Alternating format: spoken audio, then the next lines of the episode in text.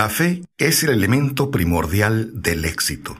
A continuación quiero compartir con usted un planteamiento que le ayudará a comprender mejor la importancia que el principio de autosugestión tiene en convertir el deseo en su equivalente físico o monetario. La fe es un estado mental que se puede inducir o crear con la afirmación o con las repetidas instrucciones al subconsciente a través del principio de autosugestión. Como ejemplo, considere el propósito por el que probablemente usted está escuchando este audiolibro. El objetivo es, por supuesto, adquirir la capacidad de transformar el pensamiento intangible del impulso del deseo en su equivalente físico, el dinero. Al llevar a cabo las instrucciones descritas en esta sesión sobre la autosugestión, Usted puede convencer al subconsciente de que crea que recibirá lo que está pidiendo. Esto a su vez actuará en dicha creencia, la cual su subconsciente le devolverá en forma de fe, acompañada de planes precisos para lograr lo que usted desea. La fe es un estado mental que usted puede incrementar a voluntad, porque se trata de un estado mental que crece a través de la aplicación de estos principios. La repetición de órdenes a su subconsciente es el único método conocido del desarrollo voluntario de la emoción de la fe. La fe es el único antídoto conocido contra el fracaso. La fe es el elemento, el componente químico que nos proporciona comunicación directa con la inteligencia infinita. La fe es el elemento que transforma la vibración ordinaria del pensamiento creada por la mente finita del hombre en su equivalente espiritual. La fe es el único agente a través del cual las personas pueden dominar la fuerza de la inteligencia infinita y usarla.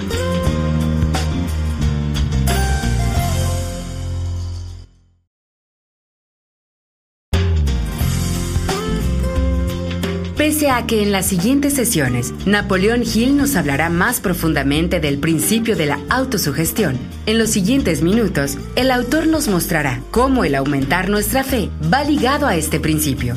Por lo tanto, centremos la atención en el tema de la autosugestión para descubrir qué es y qué podemos alcanzar con ella. Se sabe que uno llega finalmente a creer cualquier cosa que se repita a sí mismo, sea la afirmación verdadera o falsa. Si una persona repite una mentira una y otra vez, con el tiempo aceptará esa mentira como algo cierto. Más aún, creerá que es cierta. Toda persona es quien es a causa de los pensamientos dominantes que ella permite que ocupen su mente. Los pensamientos que una persona adopta deliberadamente y que anima con entusiasmo y con los que combina una emoción o más, constituyen las fuerzas motivadoras que dirigen y controlan cada uno de sus movimientos, actos y hazañas. Un pensamiento magnetizado con cualquier emoción positiva se puede comparar con una semilla que cuando es plantada en terreno fértil germina, crece y se multiplica una y otra vez hasta que aquello que en un principio fue una semillita se convierte en millones de semillas de la misma clase. Quizás el concepto le quede más claro con la siguiente explicación de la forma en que las personas a veces se convierten en criminales para decirlo con las palabras de un famoso criminalista. Cuando las personas entran por primera vez en contacto con el crimen, éste les repugna. Si siguen en contacto con él durante algún tiempo, se acostumbran y lo toleran. Y si permanecen en contacto con el crimen durante el tiempo suficiente, acaban por aceptarlo y se dejan influir por él es el equivalente de decir que cualquier impulso de pensamiento que sea repetidamente encausado hacia el subconsciente resulta aceptado e influye en el subconsciente, que procede a traducir ese impulso en su equivalente físico a través del medio más práctico que haya disponible.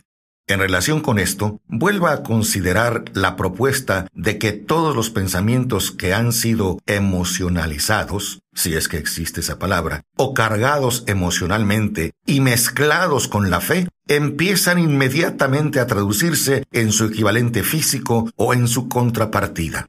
Las emociones o la porción sentimental de los pensamientos son los factores que dan vitalidad y acción a estos. Mezcladas con cualquier impulso de pensamiento, la emoción de la fe le añade más energía de la que tendría por sí sola. No solo los impulsos de pensamiento que se hayan mezclados con la fe, sino los que se mezclan con cualquiera de las emociones positivas o de las negativas, pueden alcanzar el subconsciente e influir en él. Nadie, por ejemplo, está condenado a la mala suerte, Recuerde que el subconsciente lo único que hace es traducir a su equivalente físico un impulso de pensamiento de naturaleza negativa o destructiva, con tanta facilidad como actuaría con pensamientos de naturaleza positiva o constructiva. Y esto explica precisamente el extraño fenómeno que millones de personas experimentan denominado infortunio o mala suerte. Muchas personas se creen condenadas a la pobreza y al fracaso por culpa de alguna fuerza extraña que creen no poder controlar. Sin embargo, lo cierto es que ellos son los creadores de su propio infortunio, a causa de esta creencia negativa que su subconsciente adopta y traduce en su equivalente físico. Este es un momento apropiado para sugerirle de nuevo que usted puede beneficiarse transmitiendo a su subconsciente cualquier deseo que quiera traducir en su equivalente físico o monetario, en un estado de esperanza de que la conversión tendrá lugar. Su convicción o su fe es el elemento que determina la acción de su subconsciente. No hay nada que le impida persuadir a su subconsciente al darle instrucciones a través de la autosugestión. Para llevar a cabo esto de manera más realista, cuando se dirija a su subconsciente, compórtese tal como lo haría si ya estuviera en posesión del objeto material que está pidiendo. Su subconsciente traducirá en su equivalente físico, por el medio más práctico y directo, cualquier orden que se le dé en un estado de convicción o de fe. Es esencial para usted que estimule sus emociones positivas como fuerzas dominantes de su mente y quita importancia y elimine emociones negativas. La fe es un estado mental que se puede inducir mediante la autosugestión. Es un lenguaje que cualquier ser humano normal podrá entender. Describiremos todo lo que se sabe sobre el principio mediante el cual la fe puede aparecer donde parece ya no existir. Un buen punto por donde empezar es teniendo fe en usted. La fe es el elixir eterno que da vida, poder y acción al impulso del pensamiento. La fe es el punto inicial de toda acumulación de riquezas. La fe es la base de todos los milagros y de todos los misterios que no se pueden analizar con los parámetros de la ciencia.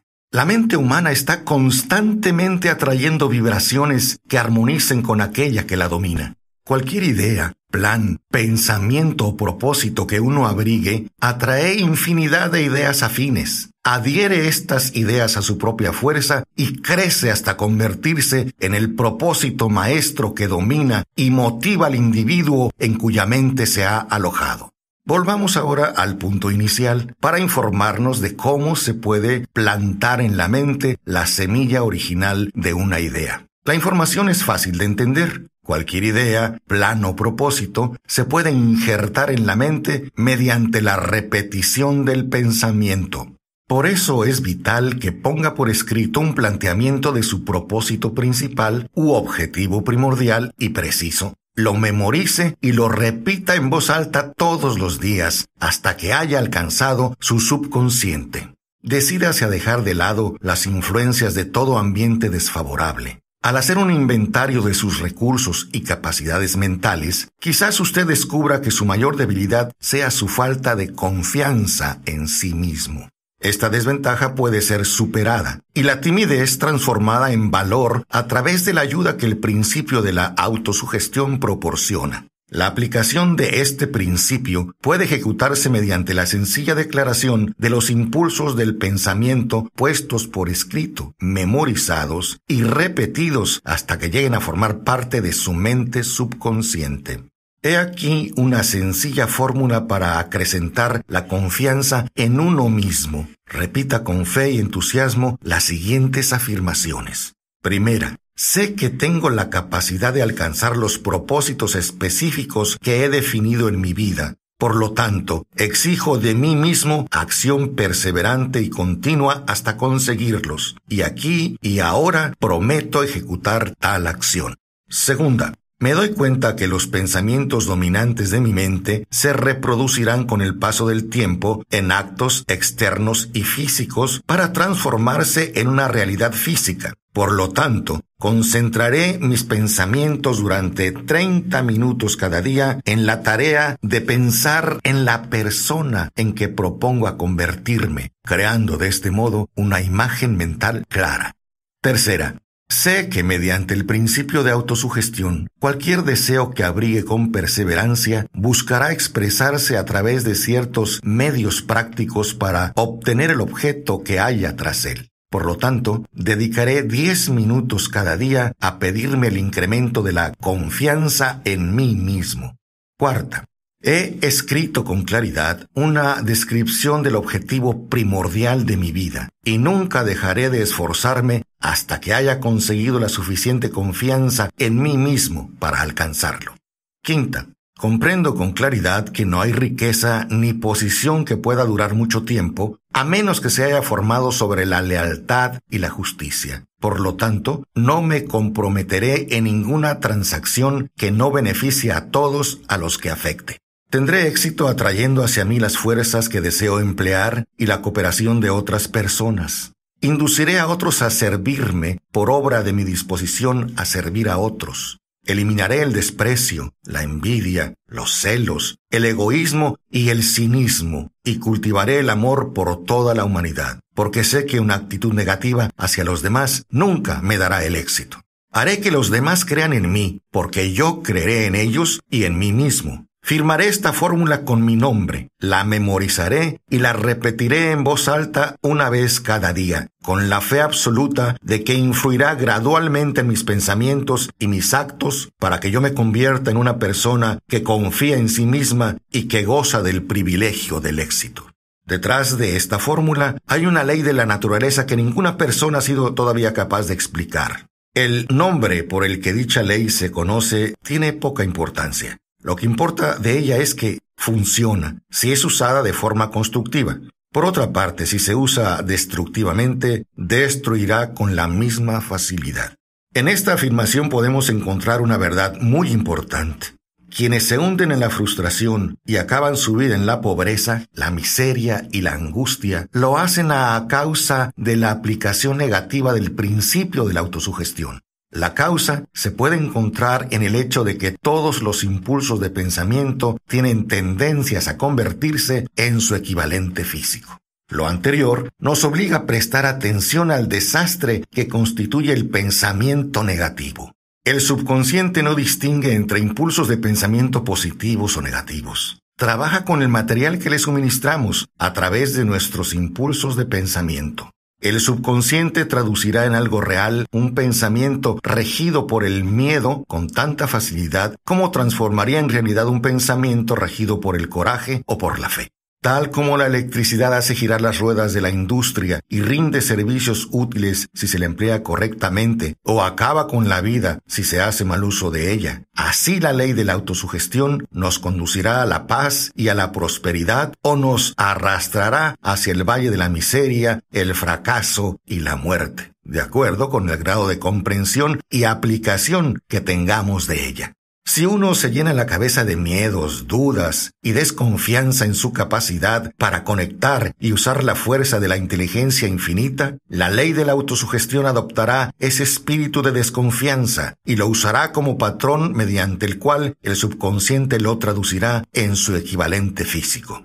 Así como el viento arrastra una nave hacia el este y otra hacia el oeste, usted será elevado o hundido por la ley de la autosugestión de acuerdo con la manera en que usted oriente las velas de su pensamiento. La ley de la autosugestión, que puede elevar a cualquier persona a niveles asombrosos de realización, queda bien descrita en los siguientes versos. Si piensas que estás vencido, lo estás. Si piensas que no te atreves, así es. Si quieres ganar pero piensas que no podrás, es casi seguro que no vencerás. Si piensas que perderás, estás perdido. Pues el mundo nos enseña que el éxito empieza en la voluntad de la persona. Todo está en el estado de ánimo. Si piensas que eres extraordinario, lo eres. Has tenido que pensar alto para ascender. Has tenido que estar seguro de ti mismo. antes de ganar ningún premio. Las batallas de la vida no siempre favorecen a la persona más fuerte o más rápida. Tarde o temprano la persona que gana es aquella que piensa que puede ganar.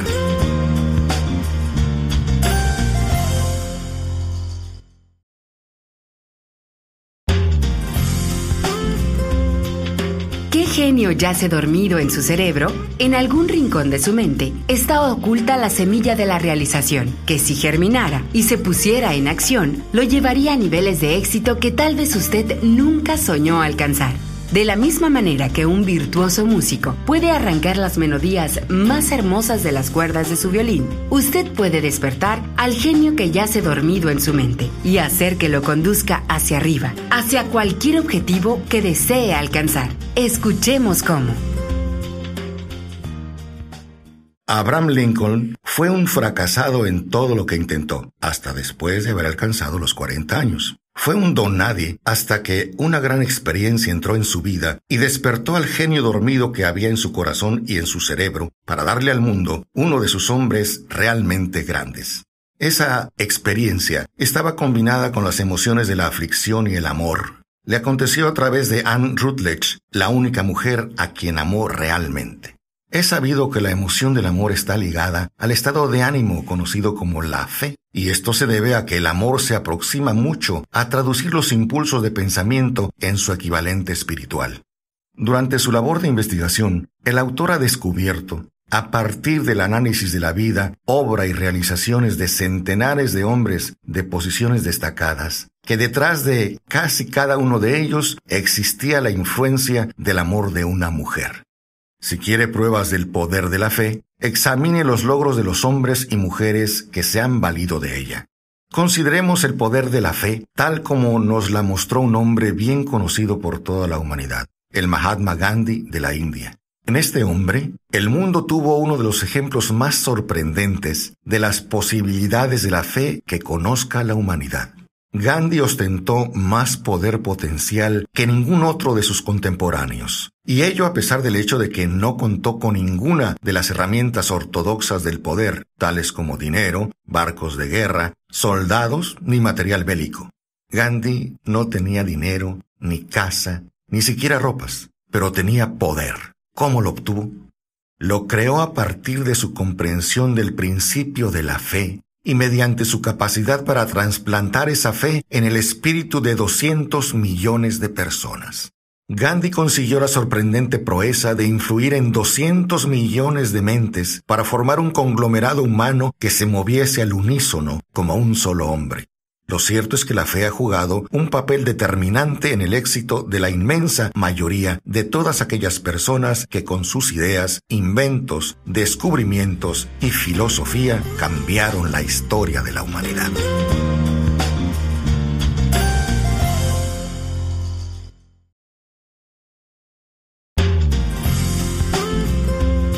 El cuarto paso hacia la riqueza es la autosugestión. Si desea ver resultados sorprendentes en su vida, debe lograr que la parte más profunda de su mente trabaje para usted.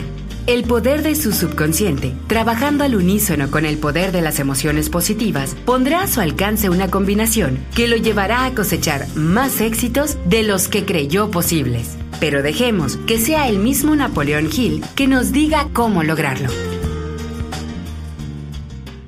El término autosugestión se aplica a todas las sugestiones y a todos los estímulos autoadministrados que alcanzan la propia mente a través de los cinco sentidos. Dicho de otro modo, la autosugestión es la sugestión de uno mismo. Es el agente de comunicación entre esa parte consciente de la mente y aquella otra que sirve de asiento de la acción para el subconsciente. A través de los pensamientos dominantes que uno permite que permanezcan en la mente consciente, ya sea que estos pensamientos sean positivos o negativos, el principio de la autosugestión alcanza voluntariamente el subconsciente e influye por su intermedio en los resultados que obtenemos.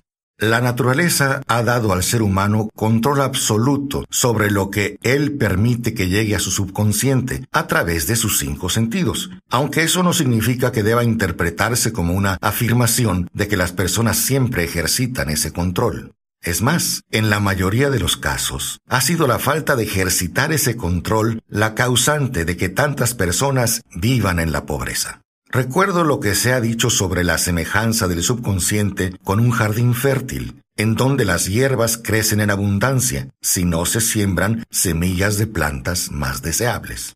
La autosugestión es el agente de control a través del cual un individuo puede alimentar voluntariamente su subconsciente con los pensamientos de naturaleza constructiva o por negligencia permitir que los pensamientos de naturaleza destructiva se infiltren en ese rico jardín de la mente. Sin embargo, cuando lea en voz alta el enunciado de su deseo, recuerde que la sola lectura de esas palabras no tendrá consecuencia a menos que usted las diga con la emoción. Su subconsciente reconoce y actúa solo en los pensamientos que usted ha combinado con la emoción y con el sentimiento. Las palabras indiferentes, recitadas sin emoción, no influyen en el subconsciente. Usted no obtendrá resultados apreciables hasta que aprenda a llegar a su subconsciente con pensamientos o palabras habladas que hayan sido cargados con la emoción de la convicción. No se desanime si no puede controlar y dirigir sus emociones la primera vez que trate de hacerlo. Recuerde que no existe la posibilidad de obtener algo por nada. Por mucho que quiera, no podrá engañarse. El precio de la capacidad para influir en su subconsciente es la perseverancia incansable de la aplicación de los principios que se describen aquí. Usted no podrá formarse esa capacidad deseada por un precio menor. Usted y solo usted debe decidir si la recompensa por la que se está esforzando, la conciencia del dinero, vale el precio que debe pagar por ella con su esfuerzo. Su habilidad para emplear el principio de la autosugestión dependerá en gran medida de su capacidad para concentrarse en un deseo dado hasta que ese deseo se convierta en una obsesión ardiente. Por ejemplo, siguiendo los seis pasos explicados en la sesión referente al deseo, cuando desee determinar la cantidad exacta de dinero que desea, mantenga el pensamiento concentrado en esa cantidad de dinero o fijada la atención en él hasta que pueda ver el aspecto físico del dinero. Empiece a verse en posesión del dinero, esperando y exigiendo mientras tanto que su subconsciente le proporcione los planes que necesite. Al visualizar el dinero que se propone acumular, véase a sí mismo prestando el servicio o proporcionando el producto o servicio que se propone dar a cambio de ese dinero. Esto es importante.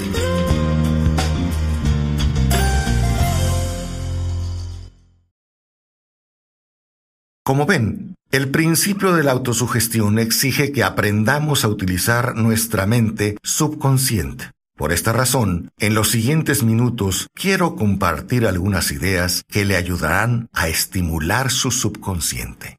Primero, elija un sitio tranquilo, preferiblemente en su cama por la noche, donde no vayan a distraerlo ni a interrumpirlo. Cierre los ojos y repita en voz alta, de manera que usted pueda oír sus propias palabras, el enunciado escrito de la cantidad de dinero que se propone acumular el plazo para este logro y una descripción de los servicios que pretende dar a cambio del dinero. Al ejecutar estas instrucciones, véase a sí mismo ya en posesión del dinero. Por ejemplo, suponga que se propone acumular 50 eh, mil dólares para el primero de enero de dentro de dos años, que se propone prestar servicios personales a cambio del dinero en carácter de vendedor o empresario independiente. El enunciado escrito de su propósito deberá ser más o menos como el siguiente. El primero de enero seré poseedor de 50 mil dólares, que vendrán a mí en diversas sumas de tiempo en tiempo durante este lapso de dos años.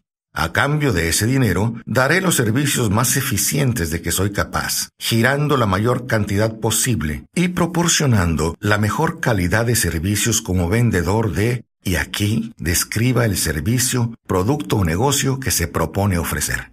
Confío en que tendré la posesión de ese dinero. Mi fe es tan fuerte que puedo verlo ahora ante mis ojos. Puedo tocarlo con mis manos. Ahora está esperando ser de mi propiedad en el momento en que yo proporcione el servicio que estoy dispuesto a dar a cambio de él. Poseo un plan con el cual acumularé este dinero y lo ejecutaré de manera inmediata y con constancia. Segundo, repita este programa por la noche y por la mañana hasta que pueda ver en su imaginación el dinero que ha decidido acumular. Tercero, ponga una copia de su enunciado escrito en donde pueda verla por la noche y por la mañana, y léala justo antes de dormirse y antes de levantarse hasta que la haya memorizado. Al seguir estas instrucciones, recuerde que está aplicando el principio de la autosugestión con el propósito de darle órdenes a su subconsciente. Recuerde además que su subconsciente acatará solo las instrucciones que estén cargadas emocionalmente, dirigidas hacia él con sentimiento. La fe es la más fuerte y productiva de las emociones. Siga las instrucciones del capítulo dedicado a ella. Al principio estas instrucciones pueden parecer un tanto extrañas. No se deje inquietar por eso. Siga las instrucciones sin prestar atención a lo abstractas o a lo poco prácticas que puedan parecer. Pronto llegará el momento en que, si ha hecho lo que se le ha indicado, tanto en espíritu como en actos, todo un nuevo universo de poder se desplegará ante usted. El escepticismo en relación con las nuevas ideas es una característica de todos los seres humanos. Pero si siguen las instrucciones indicadas, su escepticismo pronto se convertirá en convicción, que a su vez cristalizará en fe absoluta. Muchos filósofos han afirmado que el ser humano es el dueño de su destino terrenal, pero casi ninguno ha conseguido decir por qué lo es. La razón de que toda persona pueda ser dueña de su propio estatus terrenal y en especial de su nivel económico ocurre debido a que puede convertirse en dueño de sí mismo y de su entorno con su poder de influir en su propio subconsciente. Llevar a cabo la transformación del deseo en dinero conlleva el empleo de la autosugestión como agente mediante el cual uno puede alcanzar el inconsciente e influir en él. Los otros principios son simples herramientas para aplicar la autosugestión. Atesore esta idea y siempre tendrá conciencia de la importancia del principio de la autosugestión en sus esfuerzos para acumular dinero mediante los métodos que se describen en este libro. Una vez que haya escuchado este audiolibro en su totalidad, vuelva a esta sesión y tanto mentalmente como en actos siga estas instrucciones. Escuche esta sección hasta que llegue a estar plenamente convencido de que el principio de la autosugestión se basa en la verdad y en el buen juicio, y que le permitirán obtener todo lo que ha pedido. Mientras escucha, escriba cada frase que le impresione favorablemente. Siga las instrucciones anteriores al pie de la letra y el camino se le abrirá hacia una comprensión completa y el dominio de los principios del éxito.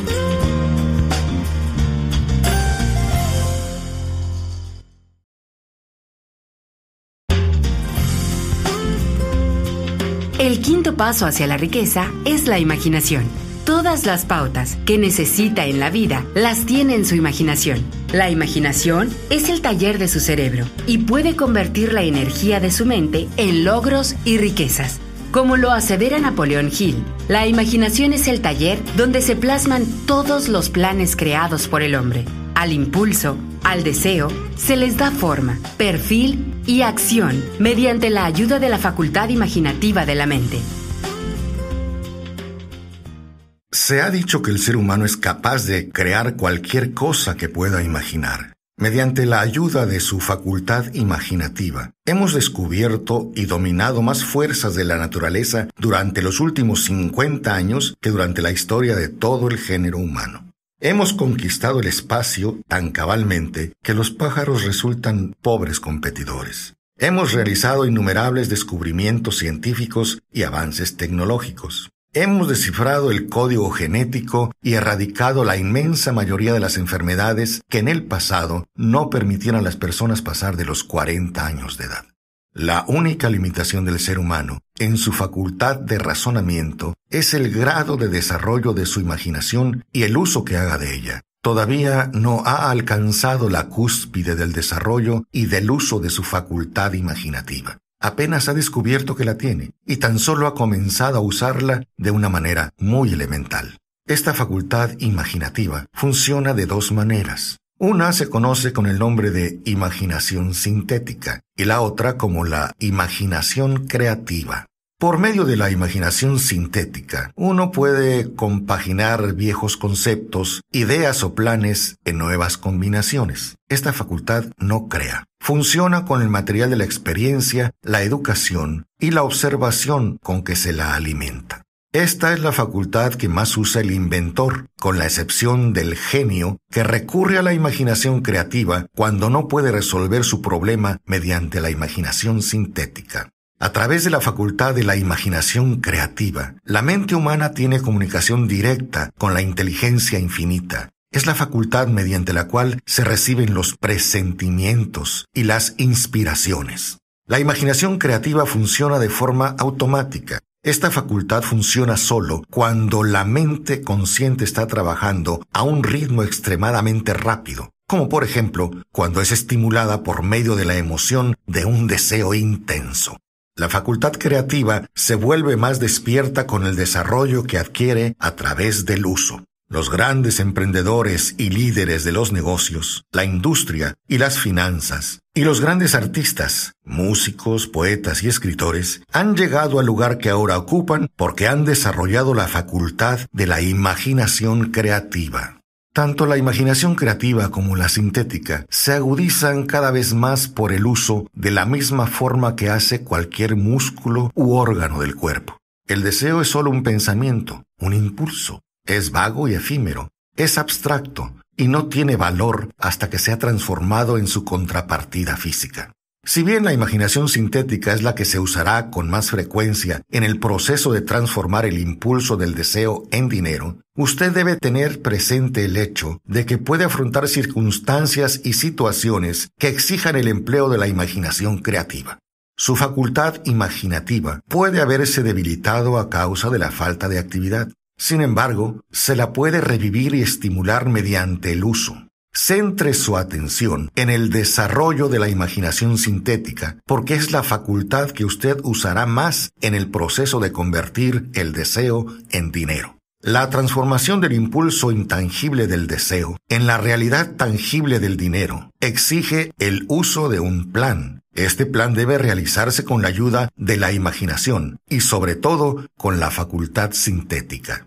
Escuche todo este audiolibro y luego vuelva a esta sesión y empiece enseguida a poner a trabajar la imaginación en la construcción de un plan o planes para la transformación de su deseo en dinero. Siga las instrucciones que mejor se ajusten a sus necesidades. Ponga su plan por escrito, si todavía no lo ha hecho. En el momento en que complete esto, habrá dado forma definitiva y concreta a un deseo intangible. Lea este plan en voz alta, muy lentamente, y a medida que lo hace, recuerde que en el momento en que reduce la afirmación de su deseo y planifica su realización sobre un papel, ha dado el primero de una serie de pasos que le permitirán convertir ese pensamiento en su contrapartida física.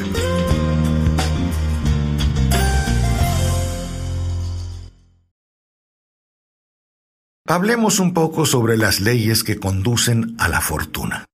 La tierra sobre la que usted vive y todas las otras cosas materiales son el resultado de los cambios de la evolución, mediante los cuales las partículas microscópicas de materia se han organizado y acomodado de una manera ordenada. Cada una de los miles de millones de células del cuerpo de usted y cada átomo de materia empiezan como una forma intangible de energía. El deseo es el impulso del pensamiento. Los impulsos del pensamiento son formas de energía. Cuando empieza a acumular dinero con un impulso del pensamiento, el deseo, usted está poniendo a su servicio el mismo material que la naturaleza empleó para crear este planeta y todas las formas materiales del universo, incluido el cuerpo y el cerebro en los que los impulsos de pensamiento funcionan. Usted puede amasar una fortuna mediante la ayuda de leyes que son inalterables, pero primero debe familiarizarse con esas leyes y aprender a usarlas a través de la repetición y ofreciendo la descripción de estos principios desde todos los ángulos concebibles, el autor desea revelarle el secreto mediante el cual se han conseguido todas las grandes fortunas. Por extraño y paradójico que pueda parecer, el secreto no es tal. La propia naturaleza nos lo pone delante, en la Tierra donde vivimos, en las estrellas, en los planetas suspendidos en sus órbitas, en los elementos que nos rodean y en todas las formas de vida que tenemos a nuestro alcance. Los principios que presentamos a continuación le abrirán el camino a la comprensión de la imaginación. Asimile los que consiga entender a medida que lee por primera vez esta manera de ver las cosas. Luego, cuando relea el texto y lo estudie de nuevo, descubrirá que ha pasado algo que clarifica las cosas y le da una comprensión más amplia de todo. Pero sobre todo, no se detenga, no dude en sus estudios de estos principios hasta que haya leído el libro al menos unas tres veces, porque para entonces ya no querrá detenerse. ¿Cómo puede usted hacer uso práctico de la imaginación? Las ideas son el punto inicial de todas las fortunas. Las ideas son productos de la imaginación. Examinemos algunas bien conocidas que han dado origen a fortunas inmensas, con la esperanza de que estos ejemplos transmitirán la información precisa en lo que se refiere al método a través del cual se puede utilizar la imaginación para acumular riquezas. Hace 50 años, un viejo médico rural fue a caballo hasta el pueblo, ató su caballo, entró silenciosamente en la droguería por la puerta trasera y empezó a regatear con el joven dependiente. Durante más de una hora, tras el mostrador, el viejo doctor y el dependiente hablaron en voz baja. Después el doctor salió, fue hasta el caballo y regresó a la tienda con una gran vasija antigua y con una cuchara de madera que se usaba para revolver el contenido y las depositó en la parte trasera de la tienda. El dependiente inspeccionó la vasija, buscó en su bolsillo interior, sacó un rollo de billetes y se lo alargó al doctor. El rollo contenía 500 dólares, todos los ahorros del dependiente. El doctor le dio un trocito de papel en el que aparecía escrita la fórmula secreta. Las palabras secretas de aquel trozo de papel bien valían una fortuna, pero no para el doctor. Esas palabras eran necesarias para que la vasija empezara a hervir, pero ni el doctor ni el joven dependiente sabían qué fortunas fabulosas estaban destinadas a brotar de ella. El viejo médico estaba contento de vender esos objetos por 500 dólares. El dependiente se arriesgaba mucho, apostando todos sus ahorros a un trocito de papel y a una vasija vieja. Nunca había soñado que su inversión comenzaría con una vasija que rebosaría de oro. En realidad lo que el dependiente había comprado era una idea, la vieja vasija, la cuchara de madera y el mensaje secreto escrito en el trocito de papel eran cosas secundarias. Las curiosas cualidades de aquella vasija empezaron a manifestarse después de que su nuevo propietario mezclara, según las instrucciones secretas, un ingrediente sobre el cual el doctor no sabía nada. Trate de descubrir qué fue lo que el joven añadió al mensaje secreto que hizo que la vasija comenzara a producir tanta riqueza. Esta es una historia real, más extraña que la ficción, pero quizá lo más importante es entender que toda gran fortuna comienza como una idea. Echemos una ojeada a las vastas fortunas que esta idea ha producido. Ha rendido y sigue rindiendo fortunas inmensas a hombres y mujeres que se ocupan de cultivar caña de azúcar y de refinar y comercializar el azúcar. La vieja vasija consume anualmente millones de botellas, proporcionando trabajo a un enorme número de trabajadores de vidrio da empleo a un ejército de empleados, escritores y expertos en publicidad en toda la nación. Ha obtenido fama y fortuna para muchísimos artistas que han creado cuadros magníficos que describen el producto. Esta vasija ha convertido un pequeño pueblo al sur de los Estados Unidos en la capital sureña de los negocios, donde ahora beneficia directa o indirectamente cada negocio y casi a cada residente de la ciudad. La influencia de esta idea beneficia ahora a todas las ciudades del mundo, vertiendo un flujo continuo de oro para todo aquel que la toca. El oro de la vasija construye y mantiene una de las universidades más importantes del sur de Estados Unidos, donde millares de jóvenes reciben el entrenamiento esencial para el éxito. Si el producto de esa vasija de bronce pudiera hablar, nos contaría escalofriantes historias de novela en todos los idiomas. Novelas de amor, novelas de negocios, novelas de hombres y mujeres profesionales que se ven estimulados a diario por ese producto. Yo estoy seguro, por lo menos, de una de esas novelas, pues tomé parte en ella y todo empezó no muy lejos de donde el dependiente le compró al médico la vasija. Allí fue donde conocí a mi esposa, y ella me habló por primera vez de la vasija encantada. Era el producto de aquella vasija lo que estaba bebiendo cuando él le pidió que lo aceptase para compartir el resto de su vida juntos. Sea usted quien fuere, viva en donde viva, y sea cualquiera la ocupación a la que se dedique, recuerde en el futuro, cada vez que vea las palabras Coca-Cola, que su vasto imperio de riqueza e influencia ha surgido de una sola idea, y tenga en mente también que el misterioso ingrediente con que el señor Candler, el dependiente de la droguería, mezcló la fórmula secreta que compró era su imaginación. Imaginación fue lo único que él agregó a esa fórmula que otra persona tuvo en sus manos y que vendió por 500 dólares. Y que hoy ha producido billones de dólares en venta a nivel mundial. Y es, de acuerdo a muchos, la marca más reconocida del mundo. Deténgase a pensar en ello por un momento. Recuerde, además, que los pasos hacia la riqueza que se describen en este audiolibro han sido los medios por los que la influencia de Coca-Cola se ha extendido a cada ciudad, pueblo, aldea y encrucijada del mundo, y que cualquier idea que usted pueda crear, tan buena y meritoria como la Coca-Cola, tiene la posibilidad de duplicar el récord de ese refresco mundialmente difundido.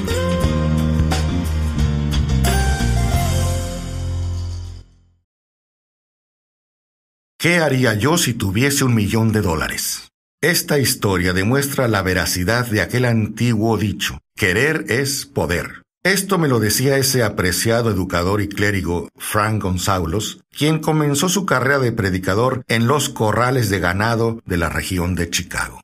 Mientras Frank estudiaba en la universidad, observó muchos defectos en nuestro sistema educativo, defectos que creía que podría corregir si fuera director de un colegio se propuso organizar un nuevo colegio donde llevar a cabo sus propias ideas sin los obstáculos de los métodos ortodoxos de la educación. Necesitaba un millón de dólares para poner su proyecto en marcha. ¿Hacia dónde debía tender las manos para obtener semejante suma de dinero? Esa era la pregunta que absorbió la mayor parte de las reflexiones de ese joven y ambicioso predicador.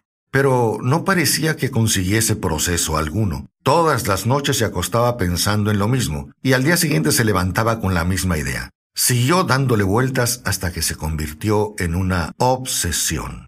Al ser un filósofo, además de un predicador, Frank reconocía, como todos aquellos que tienen éxito en la vida, que el punto de partida es tener un propósito definido, Reconocía además que esa definición del propósito adquiere animación, vida y poder cuando está respaldada por un deseo ardiente de traducir ese propósito en su equivalente material. Él conocía todas esas grandes verdades y sin embargo no sabía dónde ni cómo encontrar un millón de dólares. El procedimiento natural hubiera sido ceder y olvidarse del asunto diciendo, en fin, mi idea es buena, pero no puedo hacer nada con ella porque nunca podré producir un millón de dólares. Eso es exactamente lo que la mayoría de la gente hubiese dicho, pero no es lo que dijo él. Lo que dijo e hizo son cosas tan importantes que ahora se lo presento al escucha para que él mismo sea quien lo explique.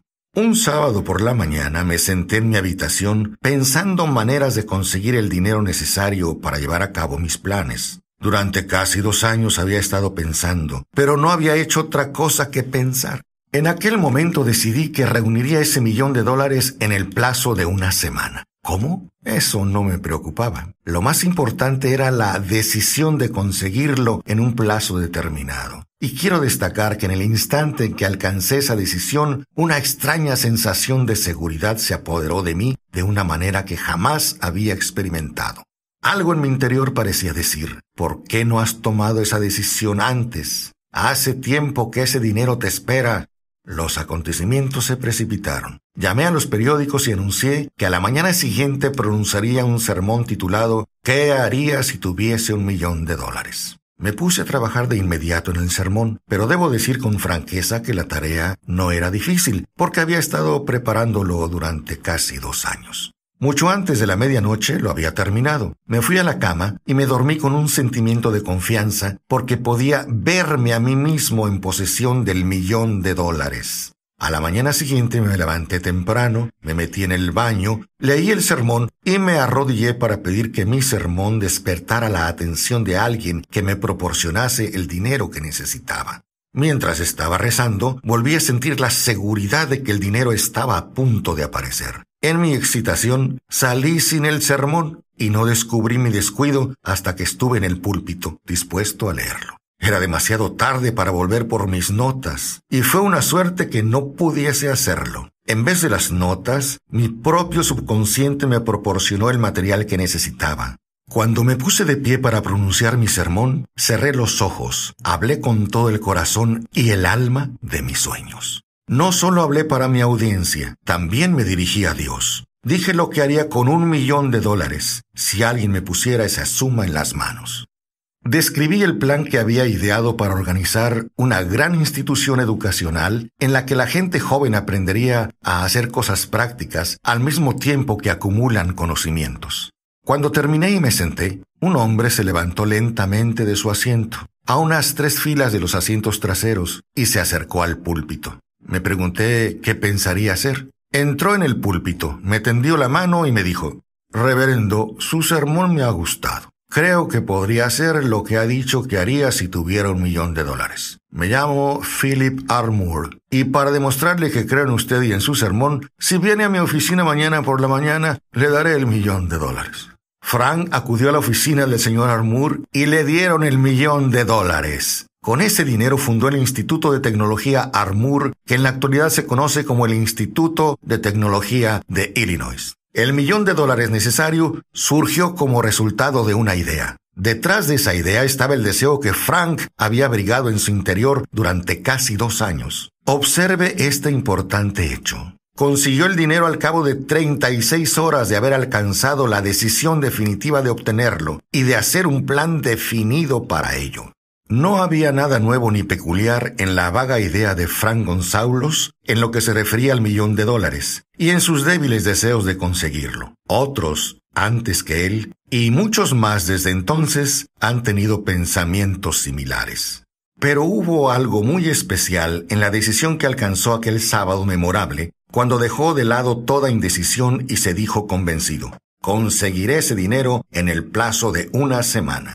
Además, el principio por el cual Frank obtuvo el millón de dólares todavía tiene vigencia. Está a su disposición. La ley universal funciona hoy con tanta eficacia como cuando el joven predicador la empleó de manera tan provechosa.